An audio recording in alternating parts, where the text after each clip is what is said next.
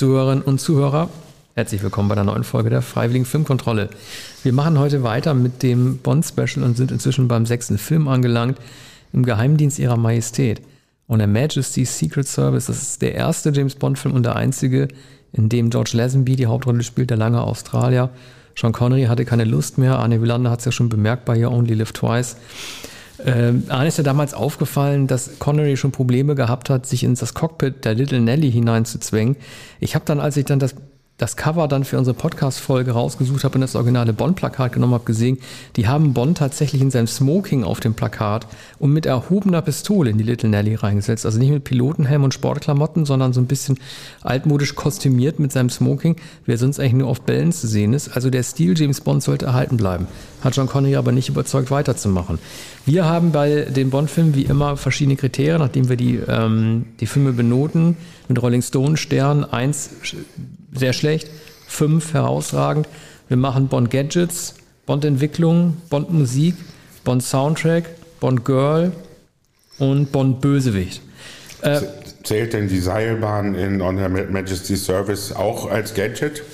Es ist auf jeden Fall eine tolle Action-Szene. Ja die Seilbahn ist ja das ganz Entscheidende. Das ist eine super Action-Szene sogar. Ich, bin jetzt gar nicht sicher, ist es St. Moritz oder äh, Piz Gloria Start? ist, äh, ich weiß gar nicht, ob die den Ort überhaupt nennen. Ich meine, er landet ja mit, gut, fangen wir mal mit den Schauplätzen wird, an. Wird wahrscheinlich nicht, ist nicht ja. eindeutig lokalisiert, nicht lokalisierbar. Aber lass uns mit den Schauplätzen anfangen, mh. oder? Dann machen, machen wir das, das, das, ähm, mhm. das Kriterium zuerst.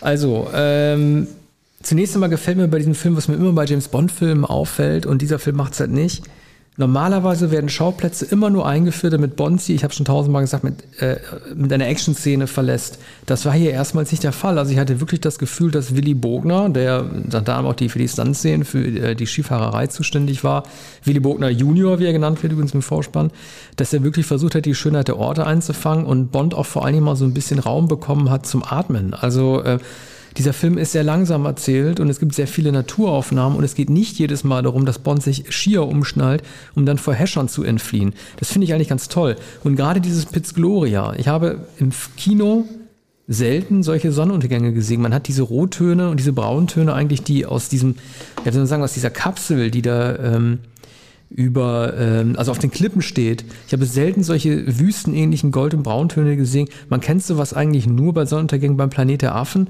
Oder als Zitat gab es das bei Solo A Star Wars Story auch, dass man diesen rundum 360 Grad Fernsehturmblick hat und du diese schönen Sonnenuntergänge äh, siehst. Nolan hat sich, Christopher Nolan hat sich daran ja auch bedient für hier äh, Inception, ne, als diese Eisfestung stürmen. Mhm. Ja, man sieht äh, vor allem diesen ähm, Adlerhorst also der, ähm, der Film handelt fast, spielt fast vollständig auf dem Adlerhorst, auf dem Gipfel, auf dem Felsen.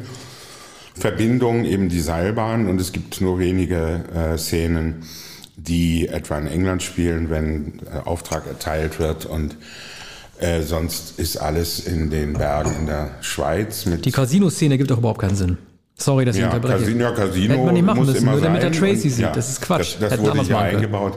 Diana Rigg ist hier die ja, spätere Ehefrau, ähm, Bonds einzige Ehefrau und äh, ein, ein tragisches Ende. Also gleich nach der Heirat ist die Ehe zu Ende. Das ist vielleicht sogar das das einzig tragische Ende eines Bond. Das ist völlig, na, es, ist, na, na, es, es, es, ist nicht ganz so. Also es gibt bei, bei, bei Casino Royale, äh, dem ersten Film von Daniel Craig, stirbt ja Vesper Lind. Das ist äh, sozusagen eine Verräterin, in die er sich verliebt hat. Äh, Aber ist das auch am Ende? Das ist auch am Ende. Mhm. Und, und, und Daniel Craig versucht dann am Ende, das ist äh, eine, eine sehr unauthentische Darstellung, versucht er dann auch über sie herzuziehen und zu sagen, diese Schlampe hat es nicht anders verdient. Das ist Quatsch, das ist out of character, das passt nicht zum Film, das passt nicht zu zu Craig. Die, Gemeinsamkeit zwischen beiden tragischen Enden ist die, dass sie der Auftakt hätten bilden können oder sollen. Bei Craig Bond ist ja so geworden zu einer Serie von zusammenhängenden Bond-Filmen. Nach, nach Casino mhm. Royale kam ja dann dieser Schlechte von dem Schweizer hier, äh, Quantum of Solace, ähm, mhm. der das sofort geführt hat, die Rachegeschichte Bonds. Und klar, auch hier wird Bond ja wie ein Diamantenfieber sich dann Blumfeld, äh, ähm, Blumfeld sage ich schon, Blumfeld mhm. vorknöpfen und den, ähm, und den dann zur Strecke bringen, ne, im nächsten Film. Mhm. Aber klar, es ist ansonsten bis, bis zu dem Zeitpunkt was der einzige tragische, ja. das einzig tragische Ende. Ja. Also äh, denn, äh, bei Daniel Craig und Quantum Trost ist es dann so, oder Serielles von Casino Royale zu Quantum Trost, das ist, mhm. glaube ich, der Übergang, ja. oder? Ähm, da wird es äh, erstmals thematisiert, dass Bond ein, ein, ein gebrochener Mann ist. Mhm. Und der ganze Film Quantum Trost handelt eben von dem Quantum Trost, dass er, äh, dass er nicht findet. Er ist untröstlich und äh, daran krankt äh, Quantum Trost, was aber ein interessanter Film ist. Aber da, darüber sprechen wir dann bei den 2000er. Der einzige Filmtitel Bond. mit dem Wort Quantum. Also das, ja. das gibt es ja eigentlich gar nicht. Also, ja, ich glaube, hätten sich das davon lösen ja. müssen und das freier übersetzen sollen oder es am besten so lassen. Naja, aber es ist einer der interessantesten Bond-Titel. Ich würde sogar sagen Filme. Der kürzeste Bond. Und, und äh, Quantum Trost. Also Ganz schrecklich, Morgen, darüber werden wir uns noch streiten. In Anführungsstrichen, der Morgen stirbt nie. Das hat, hat auch so mancher nicht verstanden, dass es äh, die, die Zeitung Tomorrow ist. Ne? Ich habe das auch erst später verstanden. Ja. Aber wie wunderbar poetisch wäre der Titel Der Morgen stirbt nie, ohne dass, dass, die, dass die Zeitung, dass es der, äh, die, der Name der Zeitung wäre. Ne? Hätte auch von Umberto Ego sein können. Aber On Her Majesty's äh, Service ist auch ein sehr guter Titel. Ich glaube, es ist der erste Film, bei dem Peter Hunt, der frühere Cutter, ja äh, Regie führte. Geschnitten hat er den Film wohl auch. Und ähm, das ist ein. Nee, äh, die, die, ähm, den, den Schnitt hatte John Glenn gemacht, der später, John, Glenn, der später, der später viele äh, Bond-Filme genau. gemacht hat. John Glenn hat, hat hier den Schnitt gemacht, wurde später Regisseur bis in die 80er Jahre, ja. glaube ich. Ne? Aber das ist eine absolute Profibesetzung und äh, man muss sagen, dieses Team von Hand, äh, Glenn und Willy Bogner, die haben ja auch wirklich es geschafft, äh, sämtliche Eissportarten mit Action-Szenen zu verknüpfen. Du hast mhm. eine Bob-Verfolgungsjagd mit Telly Savalas. Curling gibt es, glaube ich, auch. Ne? Curling gibt es, Schlittschuh-Szenen gibt es und es gibt äh, die, die Verfolgungsjagd mit deinem Auto auf dem Eis. Ja. Es hätte eigentlich, und es gibt eine Szene, die, ähm, also die ist auch spitzenmäßig fotografiert. Da, jagt, der, der, äh, der schafft es Bond an einer Klippe stehen zu bleiben. Ja. Und die anderen jagen ihm noch hinterher und man ja. sieht über eine, über eine Tiefe von mehreren hundert Metern unten die glitzernde Stadt.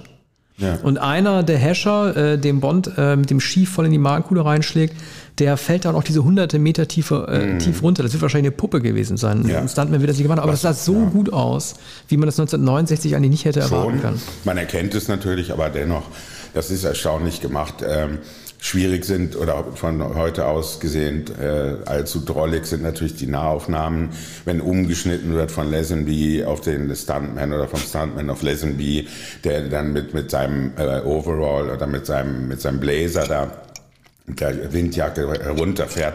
Und da sieht, sieht man natürlich den Bluescreen-Hintergrund. Aber dennoch, 1969, es gab, äh, gibt einen Film Schussfahrt mit Robert, Robert Redford, ein früher Robert Redford, den er selbst produziert hat. Der handelt von einem alpinen Läufer, ist äh, insofern also landschaftlich vergleichbar. Und äh, das ist ein sehr, ein ganz realistischer Film. Also da wurden die ähm, äh, Skisportler, die sich vorbereiteten, ich glaube für die äh, Olympischen Spiele in Grenoble, wurden tatsächlich gefilmt auf der Schussfahrt, also während der Schussfahrt, also auf der Abfahrt. Ein erfolgloser Film, an den sich heute noch kaum jemand mehr erinnert. Aber Robert Redford spielt da selbst den ähm, Alpinskifahrer. Ach ja, ohne, ohne Stuntman, ja? Ja, er ist auch selbst gefahren. Er ist, war ein guter Skifahrer. Hat, äh, er ist in den Rocky Mountains Ski gefahren, dann später in, dem, in diesem Resort in, in Utah, das er erworben hat. Also Sundance, legendärerweise ja. heute das Sundance Festival ein guter Skifahrer. Aber zurück zu im Geheimdienst ihrer Majestät. George Lazenby war eigentlich eine unwahrscheinliche Wahl, ein Dressman, ein, ein Model. Da machen wir ähm, gleich, du machen wir ja, gleich bei, bei. Lass uns erstmal die Schauplätze. Wobei sind wir jetzt? Wir sind noch bei den Schauplätzen. Ich will nur ganz mhm. kurz zu, äh, zu, den Schauplätzen, dann machen wir gleich äh, Bonn danach. Also es gibt zwar so unterirdische Szenen, so, so sumpfig laborartige Szenen unter Piz Gloria, die wahrscheinlich nur gemacht wurden, um den ganzen so einen Pop-Effekt zu geben, ne? den, den der Film eigentlich gar nicht hätte haben müssen. Es ist ein Skifahrerfilm. Ich finde, dass es das noch ein bisschen abschwächt. Das Casino am Anfang hätte auch nicht gezeigt werden müssen, aber es ist doch eine mutige Entscheidung gewesen, wenn man bedenkt, dass man Connery verloren hat und äh, das bunte Japan, also man lebt nur zweimal, war der erste Film, der erste westliche Film, der in Japan drehen durfte. Auch das ein Film mit nur einem Schauplatz. Dass man dann beschlossen hat, dem Film einen derart unprätentiösen, wenn auch schönen Titel zu geben, der eigentlich überhaupt nichts verrät, also der ist nicht deskriptiv. Und der äh, dazu geführt hat, dass man versucht hat, alles in also wenn ich jetzt gehört hätte, neuer Schauspieler und fast alles spielt in der Schweiz, dann hätte ich gesagt, das Ding wird nix. Also von daher, wenn man überlegt, wie schön der geworden ist, würde ich diesem Film ähm, fünf Sterne geben in der, mhm. äh, in der, also was, also in, in, in den Schauplätzen. Du darfst auch nicht vergessen, 1969, ne, das Mondlandungsjahr. Das wichtige Jahr 1969, ne, Woodstock und so weiter. Da hat sich Bond entschieden, so wie er 67 schon irgendwie Beatlemania und so äh, ignoriert hat mit Japan, das Ganze halt in so einem europäischen stillen Land äh, zu lokalisieren. Man sieht es ja nur so ein bisschen, diese psychedelischen Farbenspiele, die gibt es in der Hypnose, ne? Und äh, die Frauen, die dort alle sitzen, vom Blofeld so hypnotisiert, die sehen alle natürlich alle sehr psychedelisch mhm. und Morricone-mäßig und Italo-mäßig aus und wie man das von solchen Filmen erwartet oder, oder wie Tarantino seine Filme ausstattet, ne? Ja, Trotz das ist auch eine internationale Frauenbesetzung, ja. ne? Also es ist eine mondäne äh, Besetzung da in diesem ja, Sanatorium oder es wirkt zunächst wie ein Sanatorium und mhm. es zeigt sich, dass aber die Frauen der Gehirnwäsche unterzogen werden und dass sie dann später, ich glaube, das Giftgas verströmen sollen. Dass ja, und Seuchen und Impfstoffe, sozusagen selbst total, verströmen mit ja. dem Giftgas. Ein Film wie 2021, ne? Seuchen, ja. Impfstoffe und die ganzen Geschichten, also wie für Corona gemacht. Aber äh, ich bleibe dabei, ich gebe Schauplätze fünf Sterne. Ja, damit bin ich einverstanden. Man, äh, man darf auch nicht vergessen, äh, die Schweiz ist natürlich Geheimdienstland. Also später hat man bei John le Carré äh, gelesen und dann gesehen in der BBC-Serie, dass äh, weite, große Teile dort spielen, weil da der Agentenaustausch stattfindet oder der Kalte Krieg wurde äh, in Genf und überhaupt in der, äh, an Schauplätzen in der Schweiz ausgetragen, weil die russischen Agenten dahin kamen und die englischen Agenten und das war der Umschlagplatz. Ne? Ach so. Und äh, das hat also bei, bei John Le Carré, bei den Verfilmungen, das war Anfang der 80er Jahre, Alec Guinness, da hat die Schweiz schon diese Patina. Also man, eigentlich ist die Schweiz in den 80er Jahren bei Carré äh, die Schweiz von 1969. Das ist alles stehen geblieben. Ja, man kann fast sagen, im, Geheimdienst, im, Geheimdienst, im Geheimdienst ihrer Majestät ist sogar, wird sogar etwas moderner. Ne? Also damals äh, waren, waren diese mondänen Schauplätze, auch diese kleinen Skiorte, äh, waren äh, der, der, absolute Luxus. Und das sieht man in, in diesem Film wunderbar. Dazu die, äh, der Schnee, die, ähm, die Autos, man sieht die Boutiquen, man sieht die Hotels. Ne? Und, und, und dann auf dem Gipfel ähm, der Höhepunkt, der Gipfel des Modernen, äh, dass so ein, ein, ein Horst da gebaut wurde von einem Horst, nämlich von Telly Savalas von äh, Blofeld. Der jetzt, aber dazu kommen wir gleich, dazu was, wir eigentlich, gleich. was eigentlich dessen ähm, Beruf ist oder weshalb er ja. Bond, von dem er nicht weiß, dass er Bond ist, da was ja auch keinen Sinn ergibt. Aber das, das, das, das, das werden wir gleich besprechen, warum die beiden Also fünf Sterne, ja. Fünf, fünf Sterne. Sterne. Und weil du es erwähnt hast, die, die Seilbahn, ne? Mhm. mit sehr, also die, eine, eine Seilbahn, die auf dich zurast und du hängst dich am Kabel fest oder du drohst in dieses Zahnradgetriebe hineingezogen zu werden. Das ist so simpel wie effektiv. Das braucht keine Little Nelly, das braucht auch keinen Raketenrucksack wie bei Feuerball. Das braucht auch keinen Aston Martin mit äh, Ölspur und äh, super Trennwand hinten äh, mit, mit hier nicht Feuerstuhl, sondern äh, äh, dem, ne, dem Schleudersitz. Mhm. Das ist so effektiv, diese Angst vor Gerede, äh, Geräder, vor Getriebe und vor Seilen, einer Mechanik, der du nicht ausweichen kannst. Also mich hat die Szene zum Beispiel, weil du sie erwähnt hast, zum Beispiel sehr bedrückt. Auch das ist ein Grund, dem Film für Schauplätze diese fünf zu geben. Ja, für, für das ähm, für das Seil verwendet er ja, glaube ich, das zerrissene Hemd, zerreißt das ja. Hemd, um die Hände zu schützen, wenn, wenn er das Seil nimmt. Und dann die, die äh, richtig, die, die riesigen Zahnräder. Ne? Und da denkt man auch, äh, wie, wie will er denn die bewegen, wie will er denn da entkommen, wenn das große Zahnrad sich in Bewegung mhm. setzt. Und ähm, diese Kraxeleien sehen aus wie in, in den Hitchcock-Filmen der 50er Jahre und mhm. auch in den 30er Jahren schon dass die Modelle im Atelier gebaut sind und ähm, dass man aber eine, eine, gute Vorstellung von der Mechanik und, und von, von, von diesen Riesenrädern hat und, und welche Kräfte da wirken, was man natürlich in der Seilbahn äh, sich lieber nicht vorstellt. Ja, gut, du bist auch fünf, ne? Dann ja. machen wir weiter mit dem äh, Bösewicht. Da habe ich von, äh, nicht mit dem Bösewicht, mit Bond. Da habe ich die von unterbrochen. George Lazenby ist jetzt dabei. Ja, Lazenby, australischer Dressman, der nach England gekommen war. Richtiger Dressman in dem Sinne, dass er auch Anzüge vorführte und anders als äh, äh, Sean Connery, glaube ich, weniger etwa für Aktfotografie oder für, für so Malerei äh, als, als Modell stand, sondern schon Zeitschriften.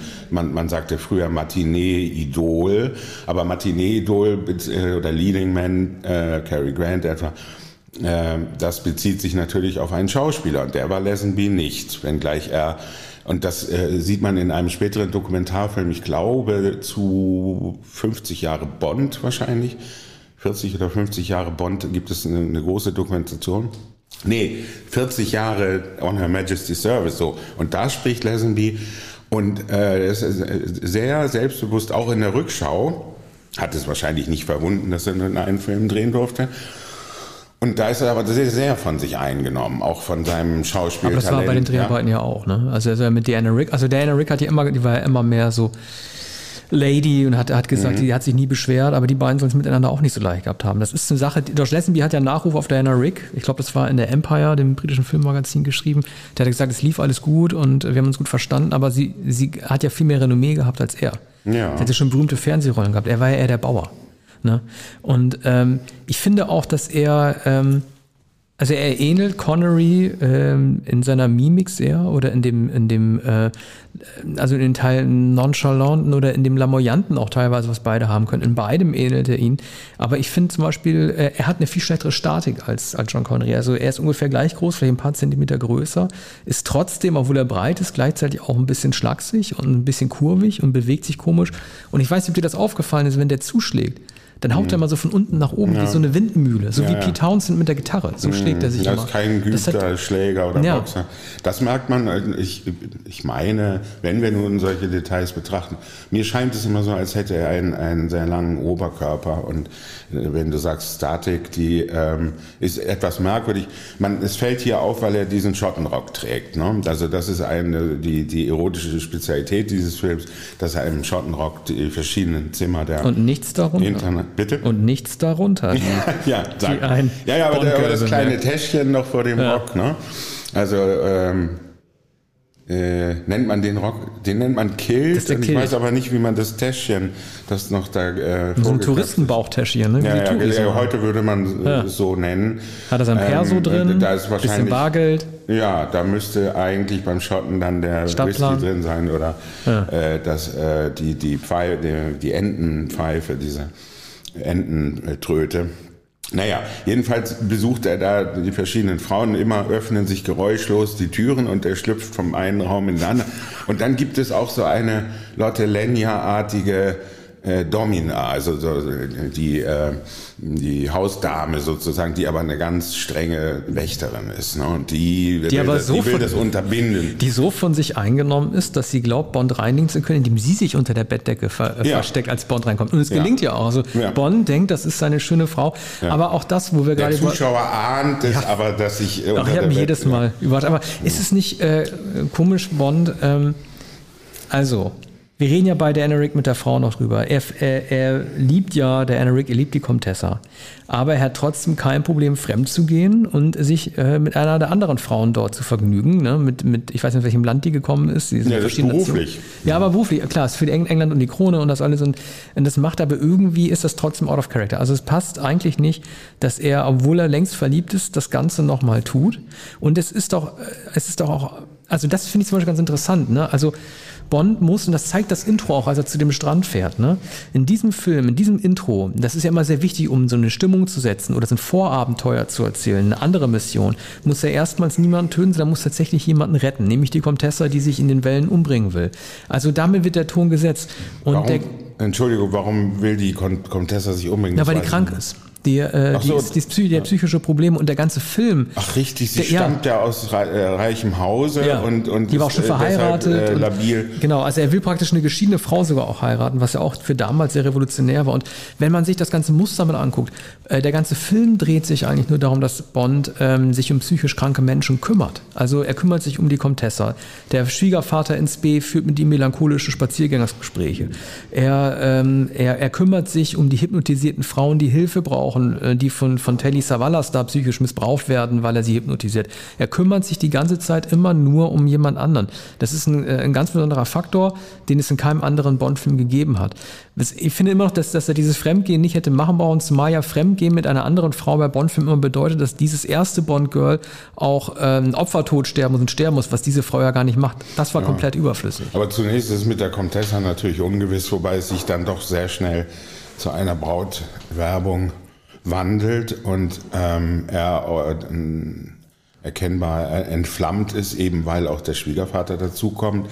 Ähm, der auch äh, dann eine, insofern eine Rolle spielt, als er, glaube ich, am Ende äh, diesen Flugzeugangriff auf, auf das Pit äh, ja, der leitet dirigiert. Das mit. Ne? Der, der fliegt auch ist mit. der General? Oder? Ja, anscheinend. Ja. Also ja. Er ist so, sowohl Graf als auch General. Ne? Ja. Also, und, und, und wahrscheinlich Ölmillionär oder Find so. Die und auch da insofern verantwortlich für die äh, der Derangiertheit äh, seiner Tochter. Aber so wie die Tochter hier gezeichnet ist, die glamouröse Diana Rigg natürlich eingeführt äh, durch ähm, die Avengers. Äh, damals auch ein großer Star. Das war die Zeit, in der sie Hauptrollen gespielt hat, wenige Jahre nur. Später dann bemerkenswerte Nebenrollen, etwa zuletzt in Meisterhaft in Game of Thrones. Ähm, aber das ist also eine sehr, sehr glamouröse und auch sehr berühmte Schauspielerin, eben berühmter. Machen wir gleich bei Bond gehört, oder? Lazenby. Ja, ja, na gut, kommen ja. wir da. Hm? Wo, wo befinden wir uns? Noch wir immer bei Lazenby. Wir sind bei Lazenby. Ähm, ja, genau, also hm? man hat ihm auch keinen großen Gefallen damit getan, dass seine One-Liner diesmal so blöd waren. Also ich fand die bei Man lebt nur zweimal ähm, zwar unangemessen, aber teilweise noch lustig. Aber hier gibt es One-Liner, die einfach zu schlecht sind, um sie überhaupt, äh, man hätte sie gar nicht verwenden müssen. Also zum Beispiel, er tötet am Anfang einen, der ihn in seinem Hotelzimmer umbringen will ist wieder ganz Gentleman, hat ihn äh, problemlos äh, ausgeschaltet und dann greift er dann irgendwie zum Frühstückstisch, nimmt dann irgendwie so, so, so ein äh, so ein Kaviar-Toast und sagt, hm, ja, lecker. Mhm. Ne? Also das ist ein Spruch, den, den, hätte ich machen können. Da muss man nicht lange, rüber, da muss man nicht lange überlegen. Das muss klüger ja. sein.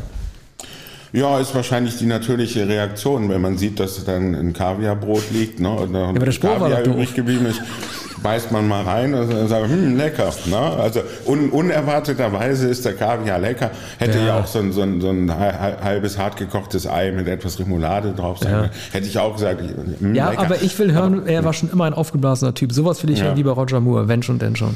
Also da hat man mit dem Drehbuch einfach überhaupt keinen Gefallen getan. Gibt es denn eine Szene an die Schlägereien, kann ich mich nicht erinnern, die Prügeleien, aber äh, das ist mir bei, äh, ich bin schon bei den Bond-Filmen der 80er Jahre, das ist mir bei Roger Moore aufgefallen, jedes Mal rettet er eine Blumenvase. Er nimmt eine Blumenvase, ja, das kann also sein. während einer Prügelei, nimmt, nimmt die Blumenvase, um sie zu beschützen, stellt sie wieder auf, den, auf das Tischchen. Bei der nächsten Runde nimmt er wieder äh, die Vase. Mhm. Ne?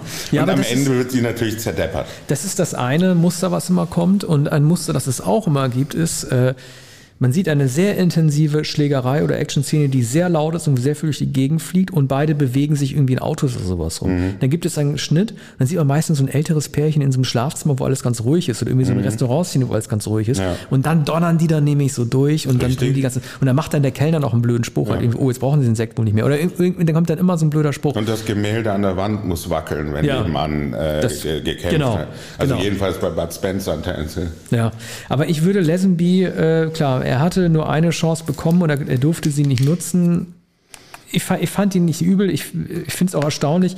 Der Punkt ist halt, äh, was ich gerne wissen würde, hat Connery zuerst das Drehbuch bekommen und dann abgesagt oder hat er von vornherein gesagt, er will nicht mehr? Ja, ich glaube, das Drehbuch hat er nicht mehr bekommen. Das war schon entschieden, äh, bevor sie das Drehbuch hatten. Jedenfalls, äh, sicher hat er nicht den letzten Entwurf, mhm. sondern er, er hat ähm, das waren, waren es ja zwei Jahre. Also es war ja. von 67, 68 und 68, Ende 68 wurde wahrscheinlich gedreht, 69 kam im Geheimdienst der Majestät dann ins Kino. Also da hatte äh, Connery einige Zeit oder vielmehr, wenn ich mich an die Dokumentation erinnere, äh, äh, hatten die Produzenten äh, solche Mühe, sich auf den Schauspieler zu einigen, den zu finden. Ähm, ne, die hatten ja Patrick, Patrick McGowan hier unter anderem im Patrick äh, Casting ne, von dem wahrscheinlich Prisoner. auch Wahrscheinlich doch auch Roger Moore schon, oder? Äh, das weiß ich ehrlich gesagt nicht. Aber sie haben sich ja trotzdem mhm. wieder für so einen Milchmann entschieden, ne? Also eher so einen bäuerlichen Typen. Also sie hatten zuerst ja, ja Connery genommen, wo auch alle gesagt haben, oh Gott, kann der ein Gentleman? Da hat es aber funktioniert. Bei Lesenby lagen sie ja anscheinend ja daneben, was ich nicht unbedingt finde. Also ich, ich gebe ihm trotzdem dreieinhalb. Ja. Ja, drei, drei, ja. sage ich. Aber es gibt eine Sache, muss ich dir noch fragen. Äh, die verstehe ich bis heute nicht. Und bei Bond-Filmen. Das ist eine ganz grundlegende Sache und die wurde hier erstmal zur Sprache gebracht in diesem Film. Ich habe bis heute nicht verstanden. Bond macht ja, wie man so schön sagt, Breaking the Fourth Wall und guckt in die Kamera und sagt, this never happened to the other fella. Das wäre dem anderen niemals passiert. Ganz am Anfang, mhm. als die Comtesse ihm kommt mhm. und er zwar alle Hashard verprügelt hat, aber er trotzdem irgendwie mit leeren Händen dasteht. Mhm. Er guckt in die Kamera und sagt, das wäre dem anderen niemals passiert. Sozusagen so eine Metaebene, die er da einschlägt. Ja. So. Das impliziert ja entweder, dass er auf einer Metaebene steht und sagt zum Zuschauer, hey, ihr kennt John Connery, der hat es besser gemacht als Sie, jetzt bin ich da. Oder auf der tatsächlichen filmischen Ebene würde das ja implizieren, dass es tatsächlich jemand anderen schon mal gab, wirklich, der in 007 war. Ich denke bis heute und dachte mal bis heute, dass so getan werden soll, als wäre der John Connery von Dr. No immer noch derselbe Bond wie der Craig von äh, dem letzten Film, von Spectre. Wie ist das eigentlich? Also, das kann ja eigentlich nicht sein, dass, dass, äh, äh dass die, die, die Position 007 mit immer wieder neuen Menschen besetzen. Also, es wird doch bis heute, wird doch eigentlich vorausgesetzt. Ja. Der muss zwar 100 sein, der James Bond, wenn ja. er von Dr. No bis heute das alles gemacht hat, ja. aber ich dachte immer, die tun so, als wäre der Dr. No James Bond derselbe James Bond, weil er heißt ja auch James Bond. Die können ja nicht jeden, können, können ja Leute einstellen, die James Bond heißen. Ja, das ist natürlich eine Doppeldeutigkeit und das geht schon recht weit mit der britischen Ironie, mit dem britischen Humor hier. Ist untypisch für Bond. Aber bei dieser Zäsur schien ihnen das wohl nötig zu sein, das zu kommentieren. Ne? Aber das hat, hat eine, eine Noblesse oder eine, eine Größe, dass sie ähm, kenntlich machen. Also sie treten damit aus dem Film heraus und sagen, wir wissen, ihr habt diese Bond-Filme gesehen, wir wissen, ihr vermisst Sean Connery oder man hofft, dass äh, Connery bald nicht mehr vermisst wird, weil wir jetzt Lazenby haben. Ne? Also ähm, das ist, ist natürlich wishful thinking, ähm, weil Connery nicht vergessen wurde und mit dem nächsten Film dann zurückkam und ähm, die, die, dieser Film war eigentlich ein Desaster oder die Entscheidung war ein Desaster. Ne? Also ähm, wer McGowan hätte man nicht nehmen können. Also ähm, der entspricht nicht dem Stil. Spielte übrigens später in in ähm, in dem Roger Moore Film 1985, glaube ich, ich weiß nicht mehr, wie der heißt, in tödlicher Mission. Nee. Nee, du meinst den James also mit, 85 mit war, Nee, das war ähm, äh, im Angesicht des Todes. Im Angesicht des Todes. Welche Rolle spielt er da denn? Ähm, oder äh, wie heißt der Film? Entschuldigung, wie heißt der Film von 1987? Äh, The Living Daylights. Ja, er spielt in Living Daylights. Ah, okay. Christopher Walken und ähm, Grace Jones. Ne, das ist aber im Angesicht des Todes, 85. Also 87 doch, war Living Daylights ja. mit Dalton, ne?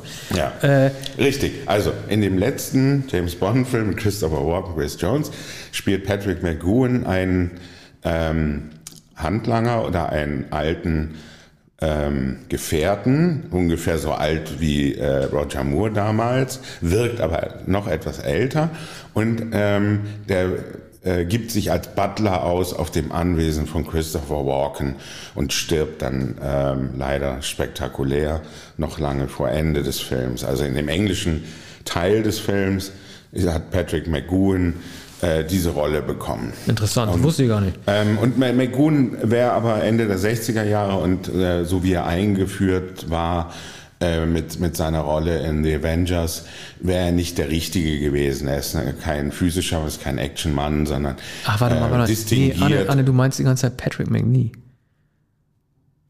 Ja, Entschuldigung. Ja. Ja. Wegen, wegen andere, Avengers jetzt. Und, und den, den, der, den du meinst, der ist noch bei Columbo später. Das kann sein, ja. Und vor allem, vor allem, der macht ja. hier die, die Ball, also er wurde ja bekannt wie Fernseher Prisoner Nummer 23, ne, also wo dieser Ball immer ihn verfolgt. Ja. Äh, also ja, du klar, meinst gut, Patrick, Mc, äh, Patrick McGowan und ja. ich meinte Patrick ja. McNee. So, Entschuldigung. Genau, aber McNee stimmt, der hat da mitgemacht, ja. Ja. ja. Aber äh, was willst du, genau, wir wollen es drei Sterne geben, ne, für, für Lesenby, ne? Aber welche Rolle spielt äh, McGowan?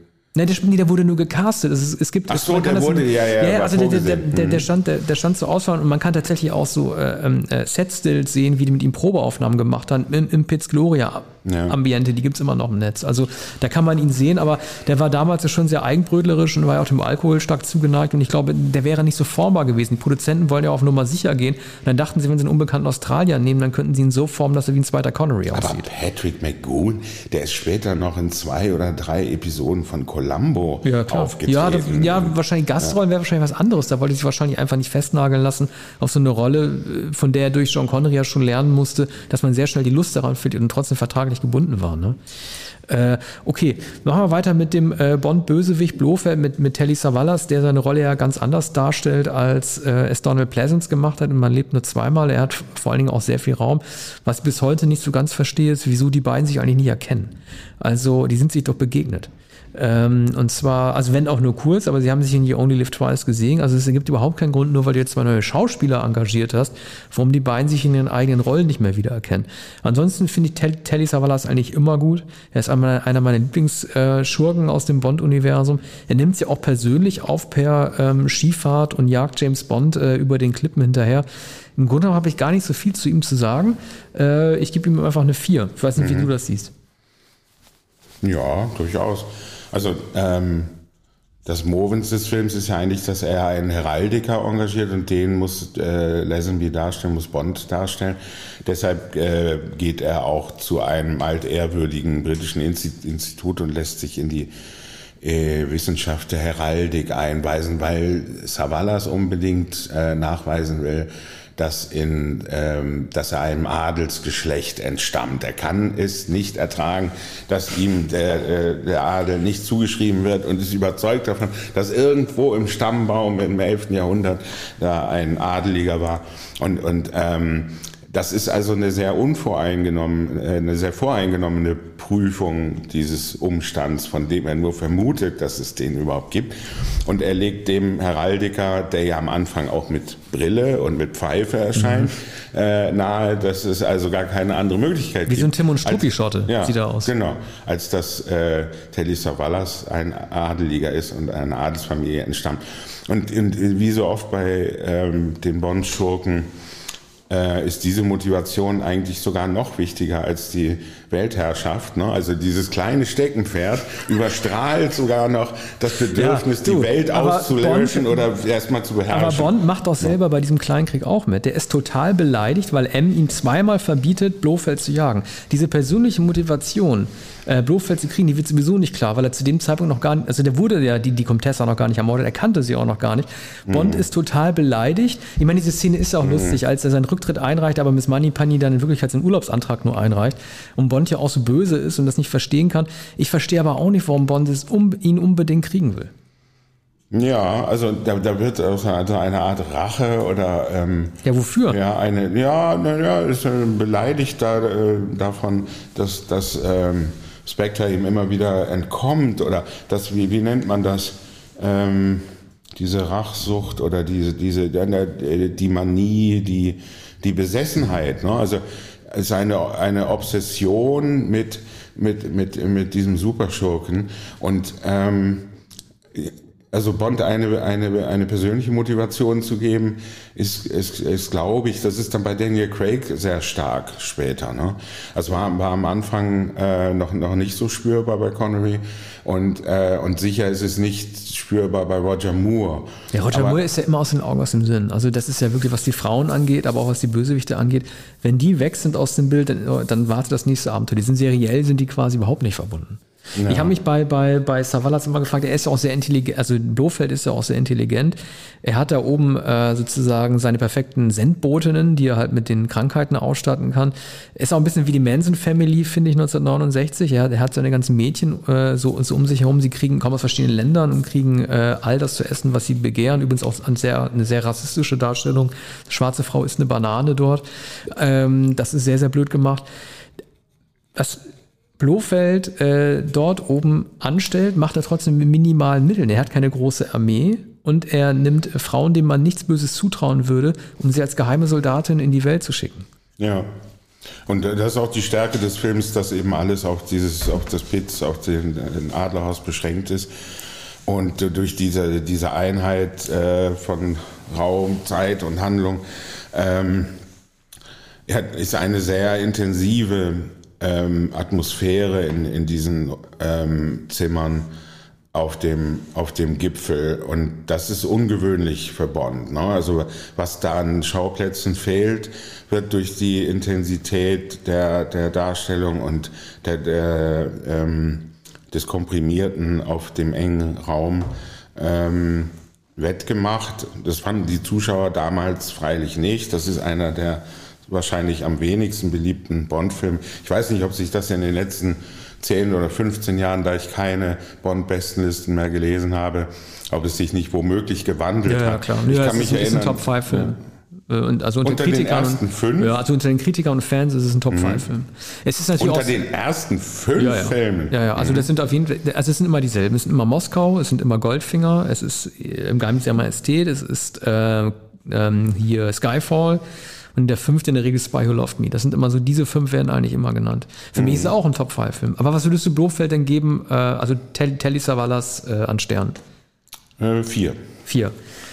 Äh, machen wir weiter mit den Gadgets. Da gibt es gar nicht so viele. Ähm, die Seilbahn haben wir überlegt, kann man die nennen? Es ist ja bezeichnend, dass Bond am Anfang, als er sein Büro, äh, als er kündigt, ne, als er sein Büro ähm, ausräumt, der wird ja mit den jeweiligen John Barry-Melodien dann immer so ein Accessoire der vorangegangenen Filme gezeigt. Also einmal diese, diese, diese, diesen, diesen Luftspeicher, mit dem er tauchen kann in Thunderball. Dann ähm, die Schnur, mit der er Robert Shaw ähm, erdrosselt in Moskau. Da gibt es immer die Titelmotiveinspielung.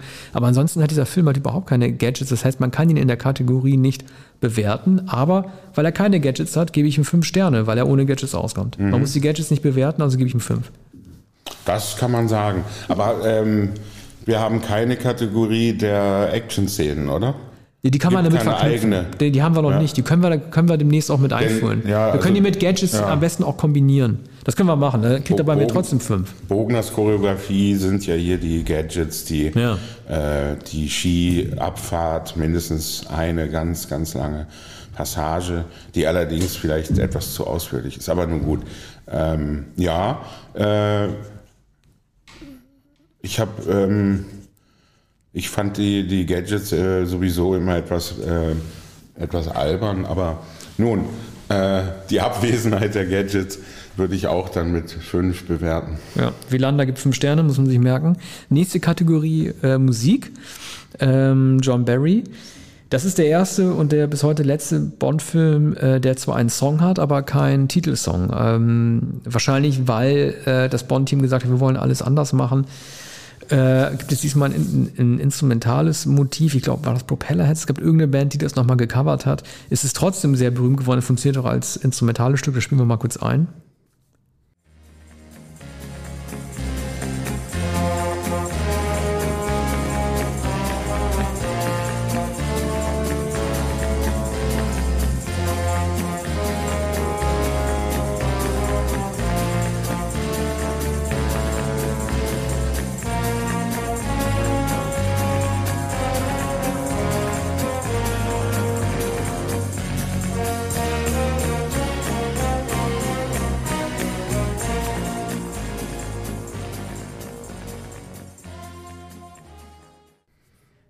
Und äh, John Barry äh, führt damit seine goldene Strecke, wie ich sie nenne, von 1967, äh, die goldene Bond-Strecke von 67 bis 71 fort. Also er hat mit You Only Live Twice schon ein Meisterwerk gemacht.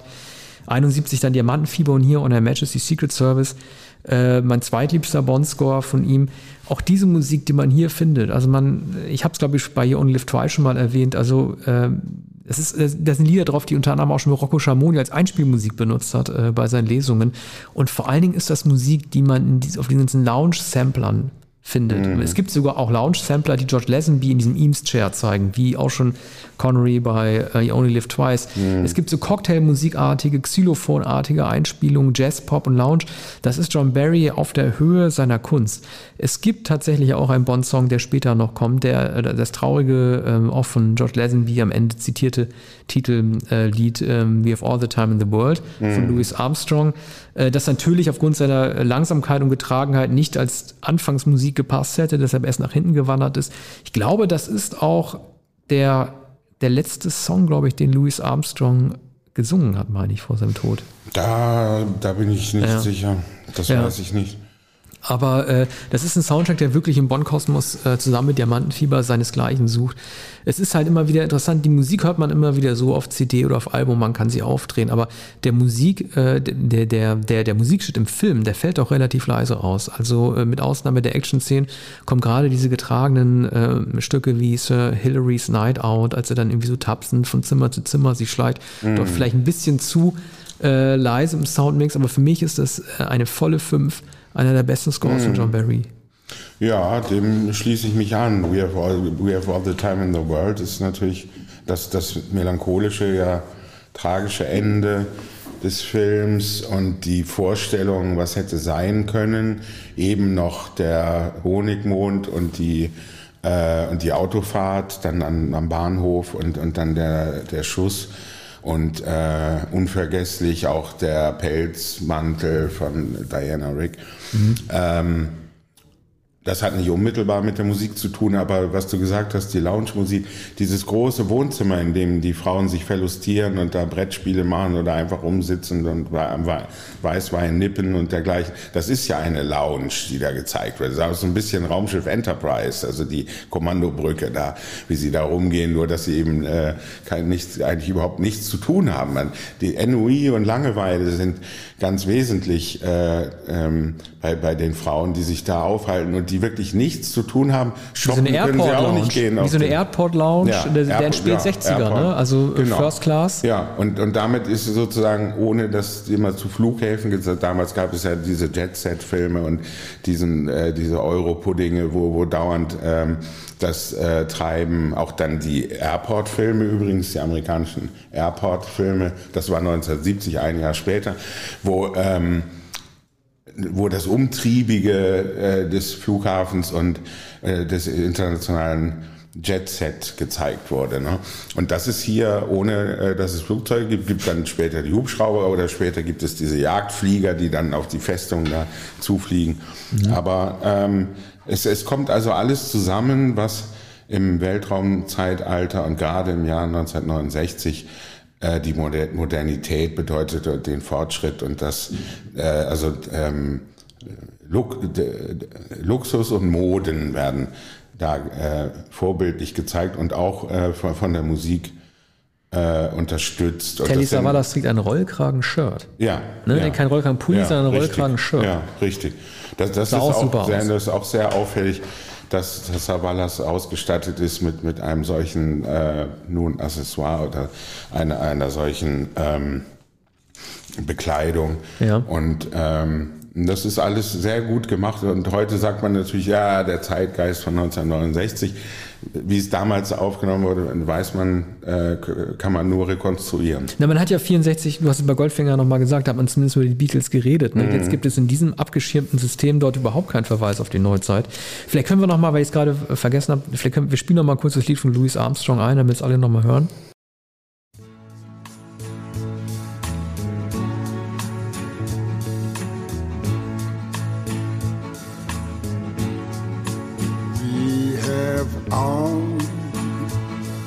Time in the world.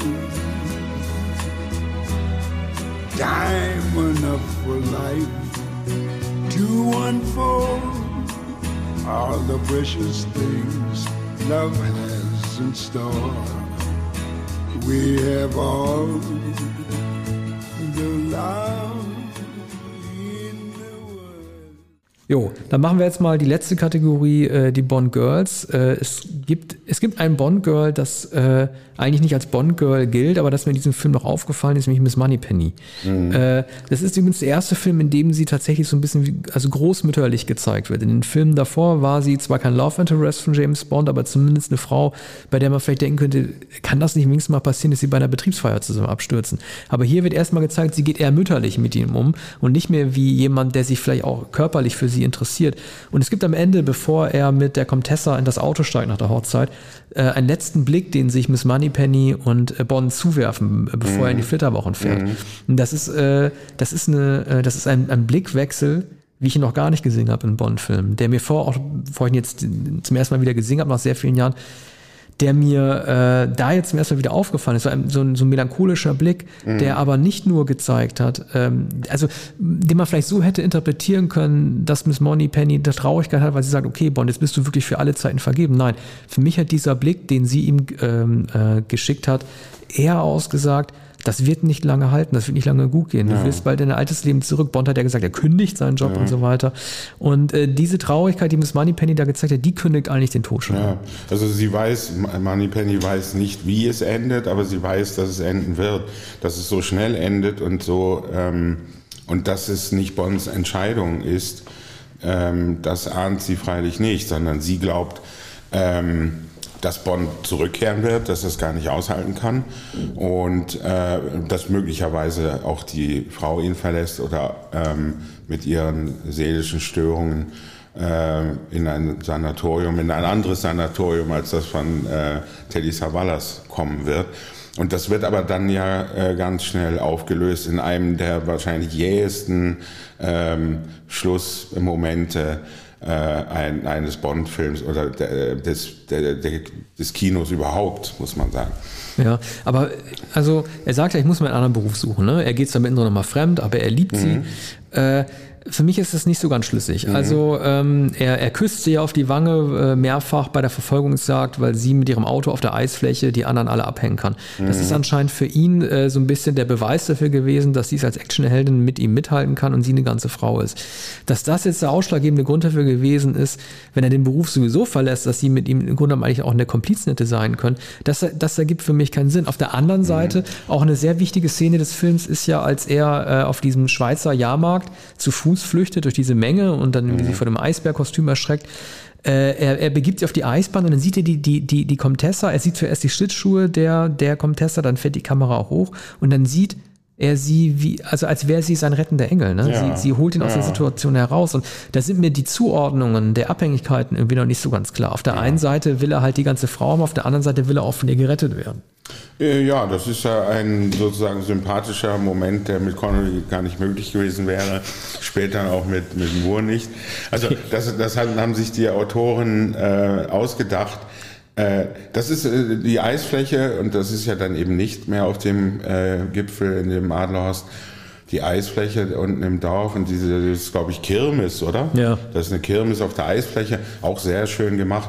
Aber so, das wird als zusätzlicher Schauwert natürlich genommen als Actionsequenz und ich glaube, dass da die Diana Rick sich tatsächlich beweisen kann. Es soll eigentlich ihre Heilung zeigen, ne? durch die Aktion und durch die Liebe zu dem Mann ähm, ist sie, wird sie dazu befähigt, da das Auto zu steuern und ihn am Ende sogar, naja, zu retten. Also sie hilft ihm jedenfalls und ist ihm Gefährtin und umso, umso erschütternder dann, ähm, äh, das, das Ende, das so schnell kommt. Aber man hätte das ja nicht fortführen können. Also man hätte Bond nicht entlassen können aus dem Dienst, man hätte ihn nicht in der Ehe lassen können und man hätte Diana Rick auch nicht verpflichten können, um dann äh, Avengers daraus zu machen. Bond und ähm, ja. Diana Rick zusammen, die die Abenteuer besteht. Das war eben die Verbindung, jetzt sage ich es richtig, von Patrick McNee und Diana Rick, wo immer äh, dieses merkwürdige Verhältnis ist, dass die, dass die jüngere Frau mit, mit, mit diesem äh, Stiff Upper Lip ähm, äh, Gentleman äh, zusammen die Abenteuer bestehen. Wobei ich finde äh, den deutschen Titel ausnahmsweise mit Schirm, Scham und Melone mhm. also fast noch besser als, als Avengers. Also das ist, äh, es hätte im Englischen niemals äh, With Umbrella, Charm and Melon ja. heißen können, das wäre albern gewesen. Aber das war doch irgendwie eine ja. tolle Sache. Also es gibt Schirm, es gibt Charme und es gibt Melone. Die Melone, ja. Das, Wie bei und, Pantau. Und, und das hat sich... Ähm, also es war so eingebürgert in den 60er, 70er Jahren, dass man äh, dass auch Kinder, die die Serie nicht richtig verstanden haben, ähm, den, Be den Begriff kannten und ihn auch immer so, aus, immer so gesprochen haben. Mit Schirmscham und Melone. Mit Schirmscham und Melone. Na, also Weil man die Wörter die, nicht unterscheiden konnte. Es gab die Profis, dann, es gab die zwei, es gab Starsky und Hutch und mit Schirmscham und Melone. Ja, weil sie nicht wussten, was jedes einzelne Wort bedeutet. Lieber schnell aussprechen, ja, warum das überhaupt so heißt. Also das später äh, hieß es dann immer, der Knautschleder, Lackanzug äh, oder äh, ich weiß nicht, Knautschleder oder Knautschlackanzug von Diana ja. Rick müsste man, also wahrscheinlich sieht es aus wie Knautschleder und war Knautschlack. Ja, das war bei meiner Kindheit nicht mehr. Also bei mir war das eher, äh, da haben die, da haben die Kinder, das hat mich immer genervt, immer Captain Futura gesagt. Mhm. Futura. Das war mhm. das, was mich immer, das, was mich immer genervt hat. Ja, gab, gibt es nicht so einen Comicverlag, der Futura heißt? Das kann sein, aber den kannten wir damals auch nicht. Äh, es ist aber schon so ein bisschen, aber also was natürlich auch äh, ein Zeichen der Zeit war und völlig unangemessen war, ist, dass Bonds ja tatsächlich einmal schlägt. Ne? Mhm. Also gleich, gleich am Anfang, ne? weil er, mhm. er, er versteht nicht, was sie will und dann ja. sagt er noch zu ihm, machen Sie mit mir, was Sie wollen, aber ich habe nicht gelogen. Ja. Ne? Das, also Bond, das ist immer noch ein Zeitalter, in dem man Frauen schlägt. Ich weiß nicht, ob er in die Only Live Twice jemanden geschlagen hat, aber der Roger Moore Bond hat auch noch zugehauen. Roger Moore In welchem Film? Weiß ich nicht, habe ich gerade in einfach so den 70er gesagt. Noch. Äh, ich meine, also wir Ja, gucken aber, alle aber, doch, aber doch nicht als äh, sozusagen das Gewöhnliche, sondern in, in, in einem äh, Gewaltausbruch oder in einem sehr unbeherrschten Moment. Das war wie ein Verhör. Ne? Er, er wollte von ihr halt irgendwie wissen, was, was sie da bei ihm eigentlich, eigentlich macht. Ne? Das war in diesem er- erzählerisch einzigen Schwachpunkt dieser, dieser, dieser Casino-Episode, in diesem gegenseitigen Auflauern in den Hotelzimmern, was man eigentlich auch hätte streichen müssen. Das war für die Erzählung gar nicht relevant, außer dass er dann gefangen genommen wird und dann zu ihrem Vater gebracht wird. Ne? Ne? Aber der Anna Rick ist, äh, ist eine Bond-Girl, dem ich auch eine 5 geben würde. Ja, Diana Rick äh, unbedingt äh, fünf Sterne. Ja. Äh, dann haben wir alle Kategorien durch und kommen zur Gesamtbewertung. Ich kippel so ein bisschen hin und her, aber weil es nicht so häufig vorkommen wird, gebe ich auch diesem Film zum ersten Mal nach Goldfinger fünf Sterne. Ja, äh, viereinhalb. Viereinhalb. War klar. Was wir mal wieder machen können, jetzt sind wir beim sechsten Film, ist alle Filme nochmal in ein gemeinsames Ranking bringen. Das haben wir schon lange, lange nicht mehr gemacht. Also sechs Filme von Top nach Flop. Ich fange mal an. Platz 1, Goldfinger. 2, Lesenby. 3, Moskau. 4, No. 5, Feuerball und 6, Twice. Ich habe hab jetzt die Filme nicht vor mir, aber ich versuche es zu memorieren. Ja. Du hast es jetzt, ähm, du hast es schon äh, vorbildlich gemacht. Du hast bestimmt die gleiche ich, ich werde nee, möglicherweise, aber ähm, ich weiß nicht, ob ich die Filme jetzt äh, auswendig sagen kann in der in der Reihenfolge. Goldfinger, Moskau, im Geheimdienst ihrer Majestät, dann ähm, Dr. No, Feuerball, man lebt nur zweimal. Ja. Das sind die sechs Filme. Haben wir fast gleich, bis auf Moskau und Lesenby. Ja. Ja. Ich freue mich übrigens auch schon total auf Diamantenfieber. Also der ist zwar nicht gut, aber ich freue mich total über den zu sprechen. Das äh, Kurzzeit-Comeback von äh, Diamantenfieber. Ach, wir haben übrigens einen Kommentar bekommen auf äh, Podigy von einem sehr aufmerksamen Hörer, der äh, sich überhaupt nicht darauf freut, dass wir Sagt niemals nie besprechen werden. Machen wir aber. Das machen wir nicht, muss ich dich leider enttäuschen, liebe Hörer, das machen wir zwar nicht in der 1983er Sendung, weil wir unser Bond-Special haben, aber wir nehmen Sagt niemals nie auf in unser äh, reguläres, in unsere reguläre Bond-Reihe. Sorry, ich hoffe, du bleibst uns trotzdem treu als Hörer. Er freut sich nicht darauf, dass wir den Ja, Film ja. besprechen. Also weder im, im Ja, Rahmen der weil er so schlecht sei. Besprechungen noch. Aber wir, wir finden ihn halt beide sehr gut. Das tut uns ja auch leid. Aber ich freue mich wirklich auf das Jahr 1983, also im Sinne von Bond, in der Bond-Reihe. Das wird noch ein paar Bond-Filme dauern, wenn wir dann über diesen Film sprechen. Mhm. Der besser ist als der eigentlich letzte Film, nämlich Diamantenfieber. So bin ich drauf gekommen. Mhm. Äh, okay.